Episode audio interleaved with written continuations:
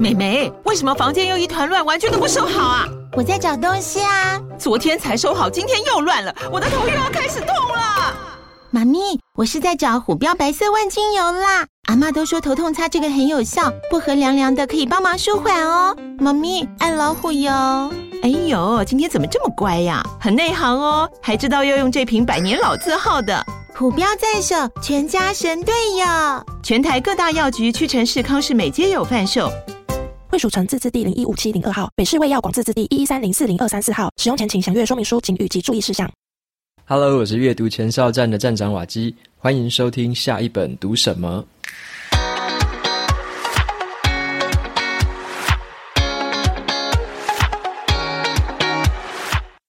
今天我想要跟大家分享的这本书，它的书名叫做《创客精神》。这个“创”是创造的“创”，“客”是顾客的“客”。创客精神。那么这本书呢，它的这个作者是《留言终结者》这个很有名的节目，它的其中一个主持人所写的。那么他把自己称为是制造者，自己制造的这个人就叫做制造者，英文是 maker。那么他在这本书里面就跟我们分享他的这个制造者的这个生活哲学。那么在今天的节目里呢，我会挑选作者他给出的三个很有帮助的建议，来给大家来参考看看，分别是如何去使用清单，如何达成目标，以及呢要怎么样去选用工具，这些都是蛮实用的建议，再加上我一点点的读后心得。OK，那在介绍今天这本书之前呢，一样啦，这本书有两本的抽奖证书。如果你有兴趣参加抽奖的话，你可以到节目资讯栏里面布洛格的这个文章连结，点进去之后，拉到最底下，输入 email 就可以参加这一次的抽奖证书。那么在这边我也插播一则资讯，就是我自己的线上课程，这个话术入围输出，在十二月十六号就要正式上架开课喽。那么我会教大家怎么样有效的阅读，如何来做读书笔记，最后把它输出成一篇完整的文章。那么这个内容呢，在十二月十六号之前都还有早鸟的这个折扣，最后一波原价是两千五，那么在十二月十六号之前，只要两千块就可以购买这次的课程。目前已经有两千七百多位的学员加入了，也欢迎你一起参加。在开课之后，我也会公布这个 Facebook 上面学员专属的社团，你也可以加入社团，跟我一起继续的前进。然后我也会在社团里面帮大家持续的解惑，然后也会手把手的带着你继续来把这个阅读啊，然后笔记跟这些写文章的方法来做很有效果的运用。这个课程的连结我就放在节目资讯栏里面，有需要的朋友就欢迎前往参考。接下来呢，就回到今天的这本书《创客精神》的分享。OK，那在开始的时候啊，想要跟大家聊聊一个节目，就是《留言终结者》这个节目。不晓得你有没有看过？以前在 Discovery 的频道上面还蛮有名的。那就是两个主持人，他们会针对很多的网络谣言啊，或者一些都会传说，用比较科学的方式去逐一的破解。那我自己比较印象深刻的就是把那种曼陀珠啊丢到可口可乐里面会发生什么事情，或者是呢用扑克牌的那个纸牌可以真的射伤人吗？或者是用空气炮真的可以发射出任何的东西吗？好，反正有很多的节目，那个内容都非常的锵。那这两个主持人也非常的锵，他们也会常常天马行空想出一些奇怪的道具跟设备，然后就是为了要破解这些什么网络乡民的一些谣言。那他们那些道具啊，其实都是跟这个自己的这个制造团队他们亲自动手打造的。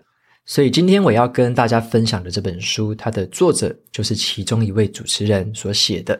那这个主持人的名字叫做 Adam Savage，亚当·塞维奇。那他自称为是一个创客，创客的英文也是 maker。那创客其实也是等于这个制造者，自己造东西的人。那么，这个创客的意义是什么呢？就是啊，这些对于自己深爱的事物充满了热情还有好奇心的人，他们会喜欢透过自己的双手去打造、去铸造、去建造，甚至是破坏一些东西的人。那在这本书里面，他就跟我们分享了很多他这一些年来的一些方法，还有技术，以及呢，他都选用哪些工具来做这些事情。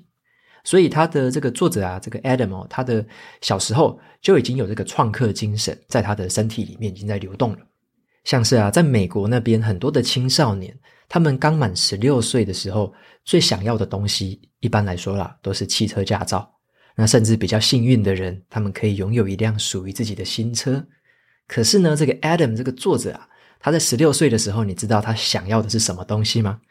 他那时候最想要的是家人帮他买一台无线电钻。哦，这个电钻后来他也用到了现在，已经用了二三十年的时间了。那么很多人呢说，我自己在这个身上可能会有一些伤痕嘛，可能会去缝针啊，那这边缝那边缝的。你知道他的身上有缝过几次的这个伤口吗？他的身上啊，全身上下数起来，他缝过了六十多处的伤口。所以呢，他在这个制造的过程中，算是跌跌撞撞，也受过很多次大大小小的伤。那么他在这本书里面，就是希望说，他透过一些策略给我们了，然后希望我们可以少犯几次冤枉的错误。把我们的好奇心呢，能够化为真正很有趣、很有意义的创造。所以在这本书里面是比较像是一本回忆录，它有融合了很多他从小时候到长大之后，以及去制作这个《留言终结者》节目的时候很多的心路历程。他统整出了一套属于制造者的这个工作方法。他在这本书里面呢，就分享了一些蛮有用的方法，像是如何用这个清单，还有合取方块的方式来帮我们保持创造的动力。还有说，你要偶尔去慢下来，避免自己就是缺乏耐心的老毛病。还有就是，你要怎么样的去面对失败，而且跟他共处，以及呢，你如何去透过画图的方式来跟你的团队成员沟通，还有激发彼此的灵感。最后就是你要怎么样打造一些最基本的原型作品，以及呢，挑选最适合的工具。那么在今天节目里面，我就挑选其中我觉得三个最有意思的点来跟大家分享。首先，第一个就是要如何使用清单。好，清单的英文是 list，就是一条一条的这样的清单。那么作者他就说啊，在年轻的时候啊，他如果说听到任何人告诉他说，你要动手做东西之前要列出清单的话，他一定会很大声的拒绝，因为他在年轻的时候，他以为这个写出清单就很像是一个很守规矩、守秩序又很保守，甚至会让人变笨的东西。所以他曾经认为说，创意就应该是要无拘无束的嘛。然后你如果说要每件事情都要好好的计划、好好的列清单，那不就像是一个会计师、老师或者是官僚才会做的事吗？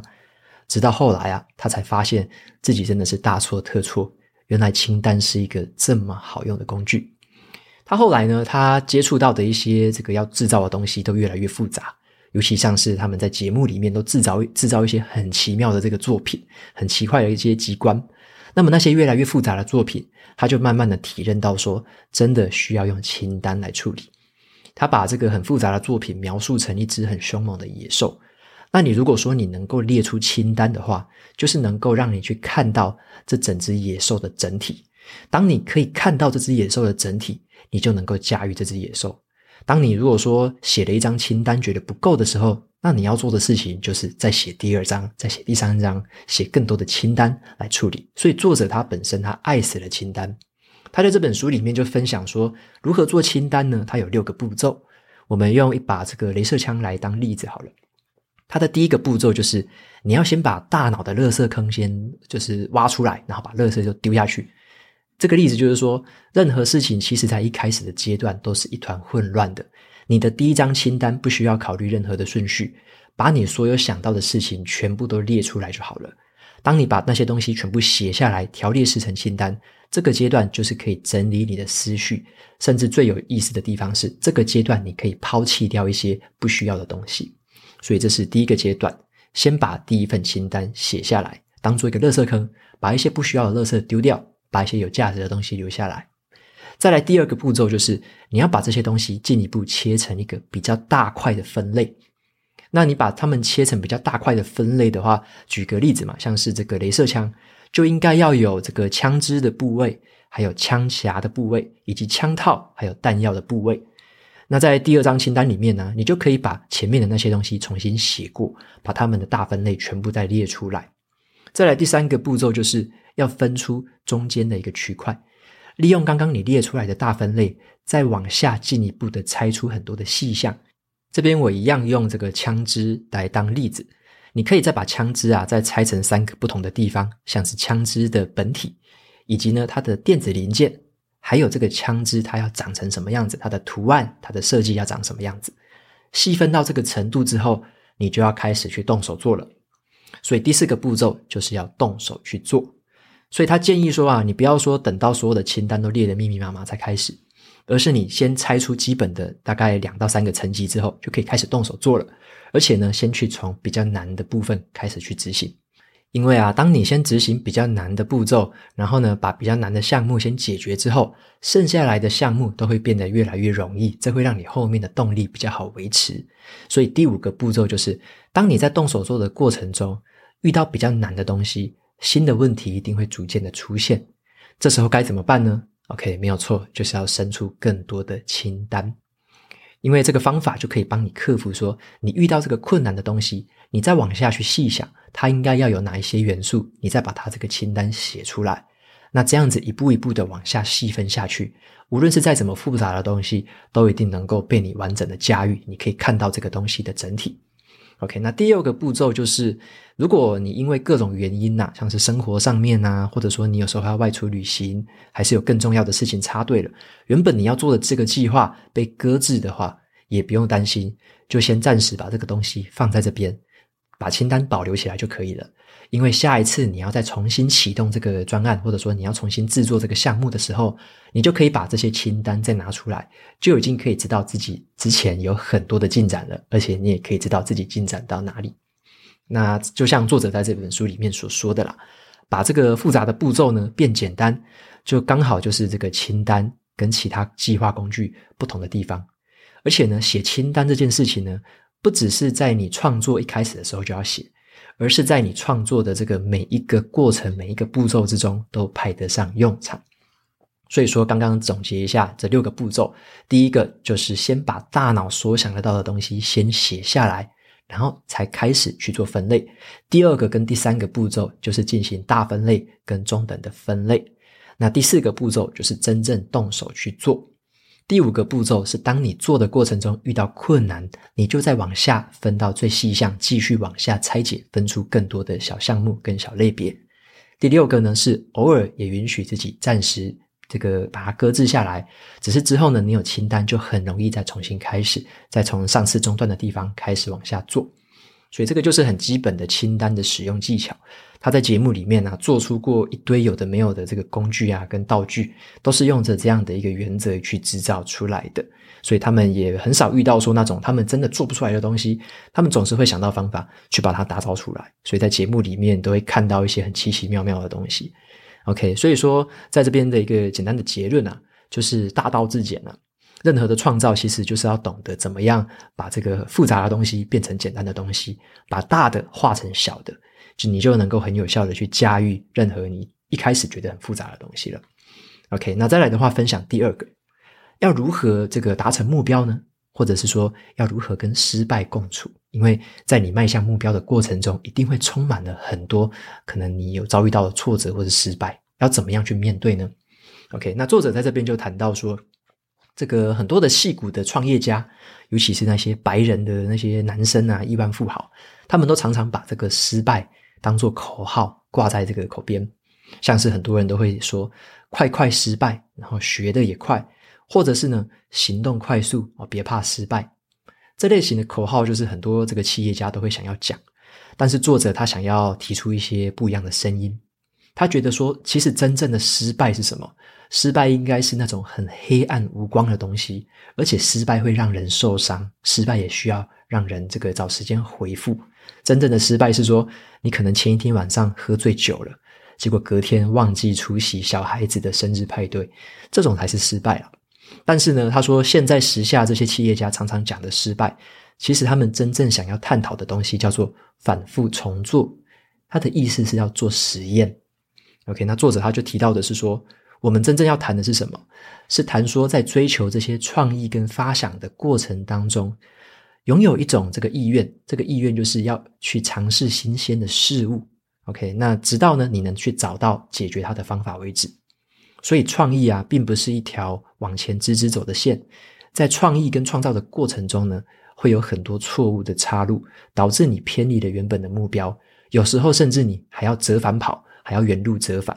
那他举了一个很有趣的真实故事啊，这个我觉得这故事也蛮有趣的，大家可以参考看看。这个故事是在美国的一个木工学校，叫做 Brightworks。那个学校呢，一开始在创立的第一年哦，他们有一个很有趣的做法，有一天早上啊，这个木工学校的这个老师，他就把班上教室里面所有的椅子都收走。结果学生进到教室之后就一头雾水，诶，怎么没有椅子了？那要怎么上课？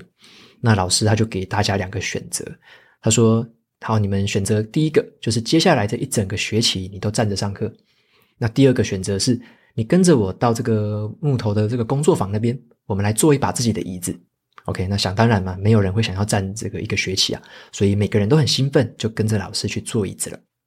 结果呢，大家把第一把椅子做出来之后，没有任何人的椅子可以坐超过两天，大家的椅子坐一坐都坏了。然后只要有人的椅子一坏掉，这个老师呢就会请那个学生把他的椅子搬到这个班上的这个桌讲台上面，好，然后让大家去围观着去讨论说这个椅子到底出了什么问题。那他们想出了就很多方法，他们就讨论之后发现说，诶，这个椅子的脚必须要一样长啊，不然说不如果不一样长的话，某一边比较矮，这个施力点就不平衡嘛。那他们也找出了一些方法，例如说用十字形的方式来做支撑，会是最牢靠的。那他们就彼此的讨论。后来呢，他们就去做出第二把椅子，才发现说坐一坐，诶，每个人的椅子虽然好像比较扎实了，可是呢，坐起来很不舒服。所以他们又接着改良出了第三代。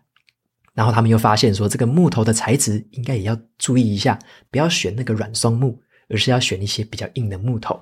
所以这些学生就很开心的，彼此每一天哦，就在那边做椅子，然后讨论说椅子的组装的流程啊，还有每一个环节的设计该怎么样做。最后呢，他们终于制作出了一张属于自己坐起来又舒服又稳固的很扎实的椅子。这其实就是一张家具了，而不是当初这种就是拼装的这种木片，或者说拼装的木棍。OK，他们学会怎么样制作家具。所以啊，我后来去查一下，发现这个学校很有趣哦。他们很多的家具，很多里面的学校设施都是学生自己去制作的，所以等于是一个充满了 maker 的一个学校。那么透过这个故事啊，我们可以发现一个重点，就是说他们这些学生在做的过程，他不认为说他们做的东西是失败，他们会觉得自己在做实验，在一次一次的去改良他的产品。那么这个方式呢，在书里面就称作为迭代。这个迭代是叠罗汉的叠，代表的代，迭代，英文是 iteration。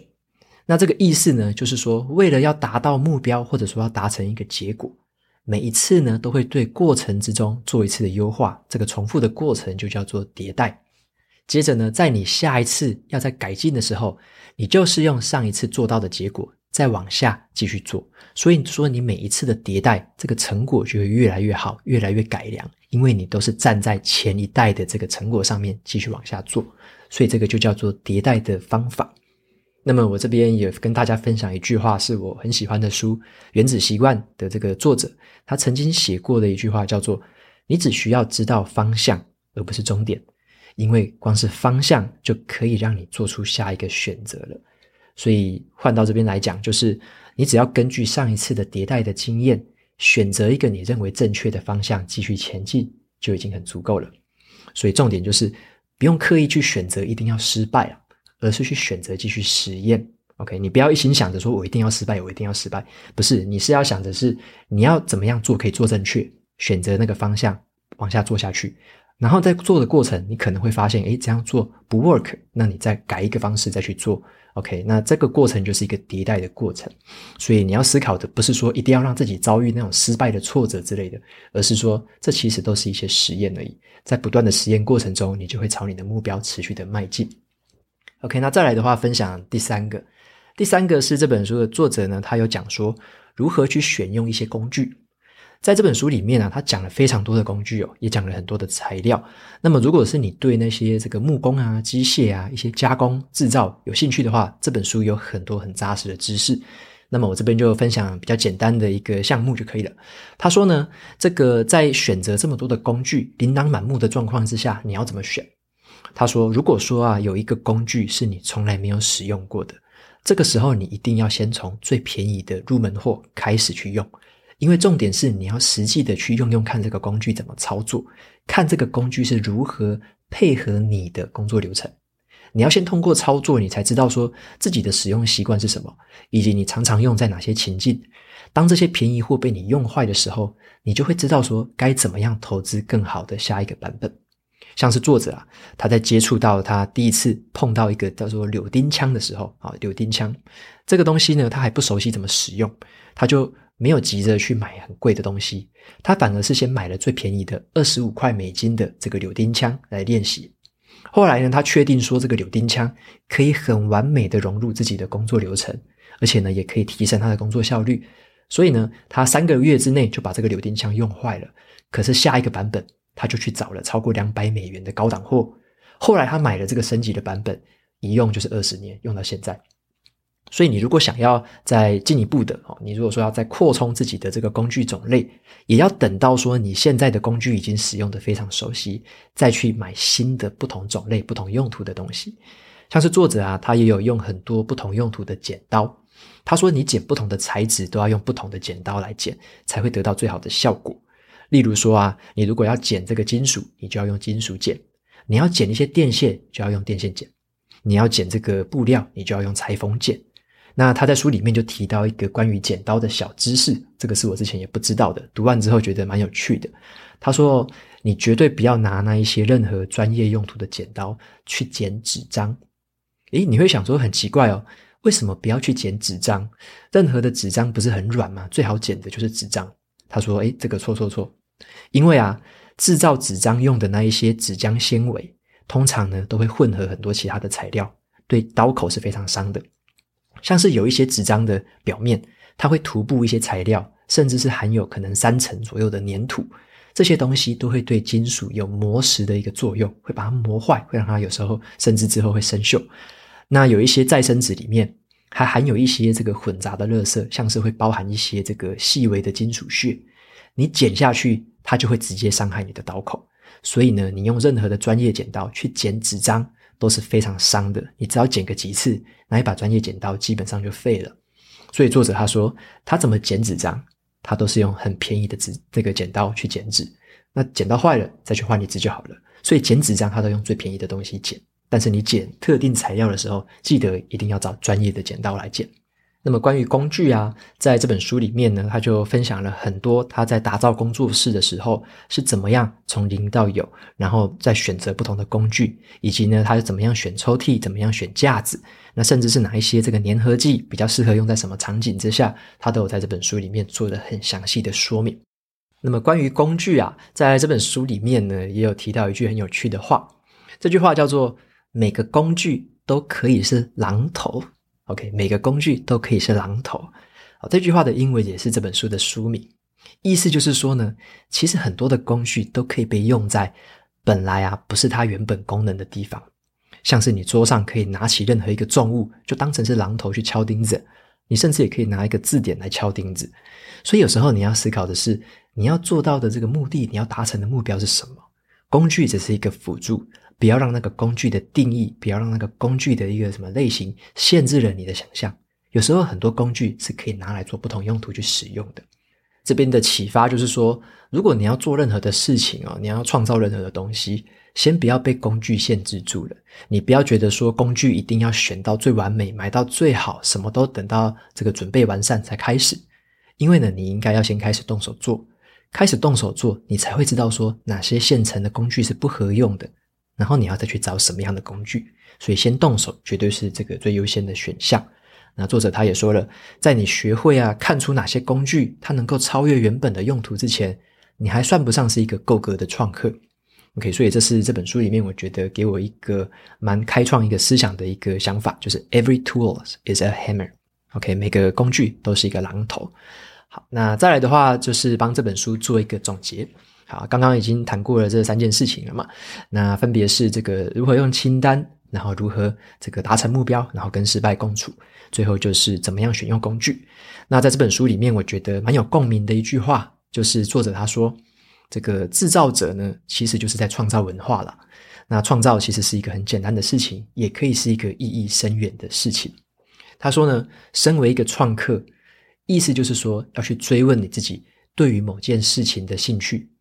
然后拆解这件事情带给你的这个悸动，搞清楚说这件事情为什么能够抓住你的注意力不放，然后容许自己投入那一份陶醉。我们并不是说把制造的物品去放到文化里面，我们所做的事情本身就是文化。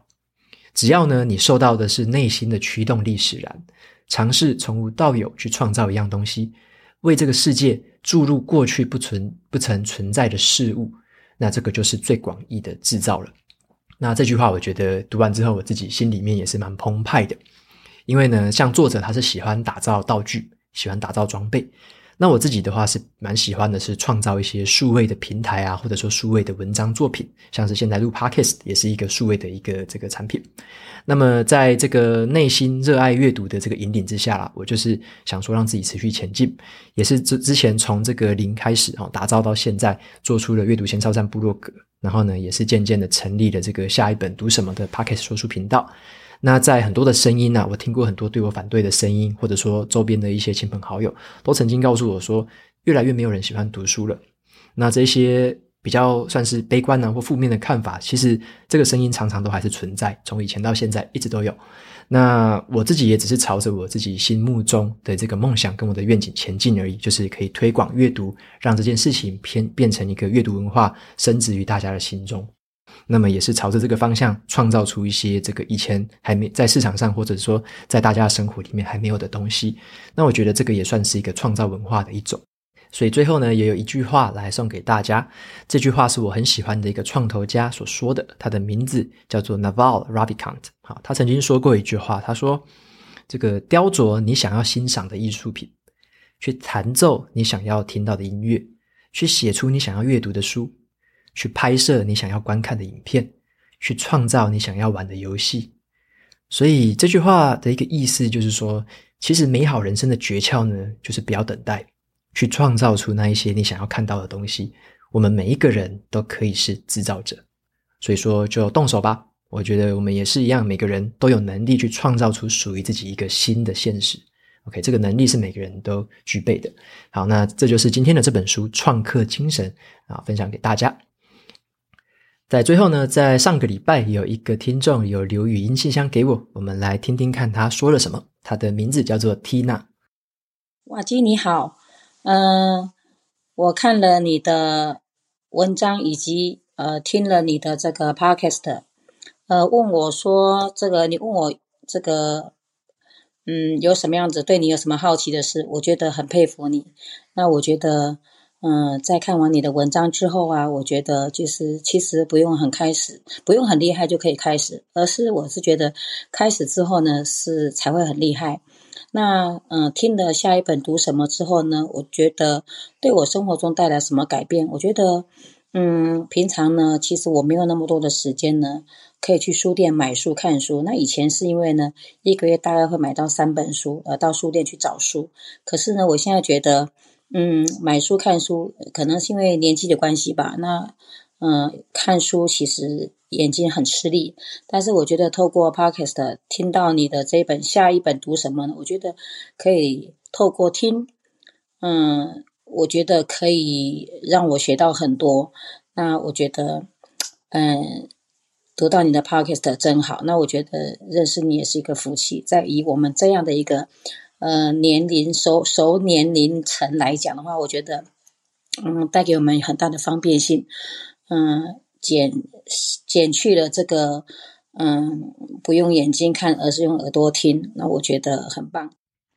OK，非常感谢 Tina 你的留言，然后 Tina 的留言是一分半钟啦，但是因为我的这个语音留言信箱刚好最长的长度就是一分半钟，所以她好像有讲到一个地方中断了。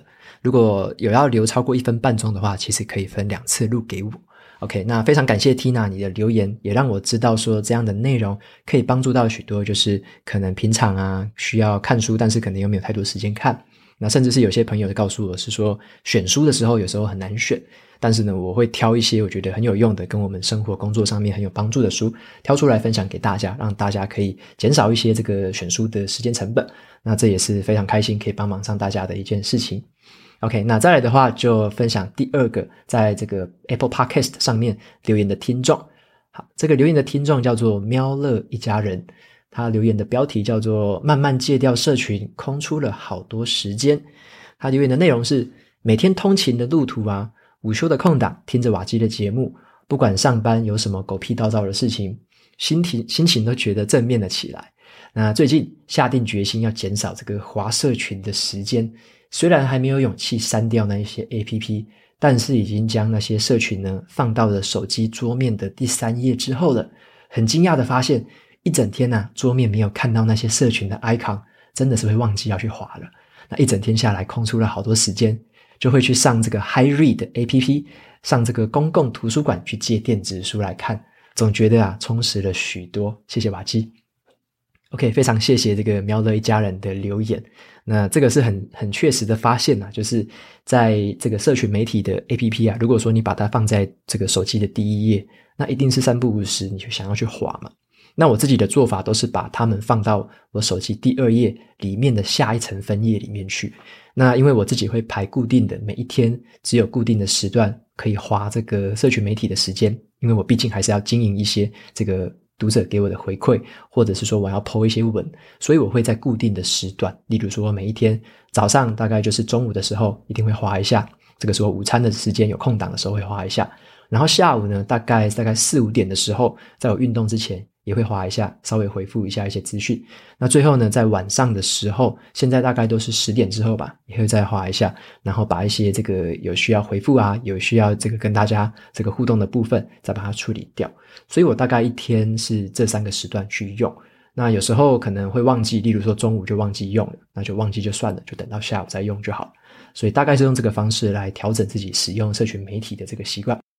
OK，那聊到这边差不多进到尾声喽。如果你喜欢今天的节目内容，欢迎订阅下一本读什么，然后在 Apple Podcast 上面留下五星评论，推荐给其他的听众。你也可以用行动支持我，一次性的或是每个月的赞助九十九元，帮助这个频道持续运作。如果你对频道有任何的想法，或者是想要问我的问题，都欢迎在节目的资讯栏里面找到留言给我的方式。我每周呢也会在阅读前哨站的部落格分享一篇读书心得。喜欢文字版的朋友，可以去订阅免费的电子报。现在已经有超过两万两千人订阅喽。好的，下一本读什么？我们下次见，拜拜。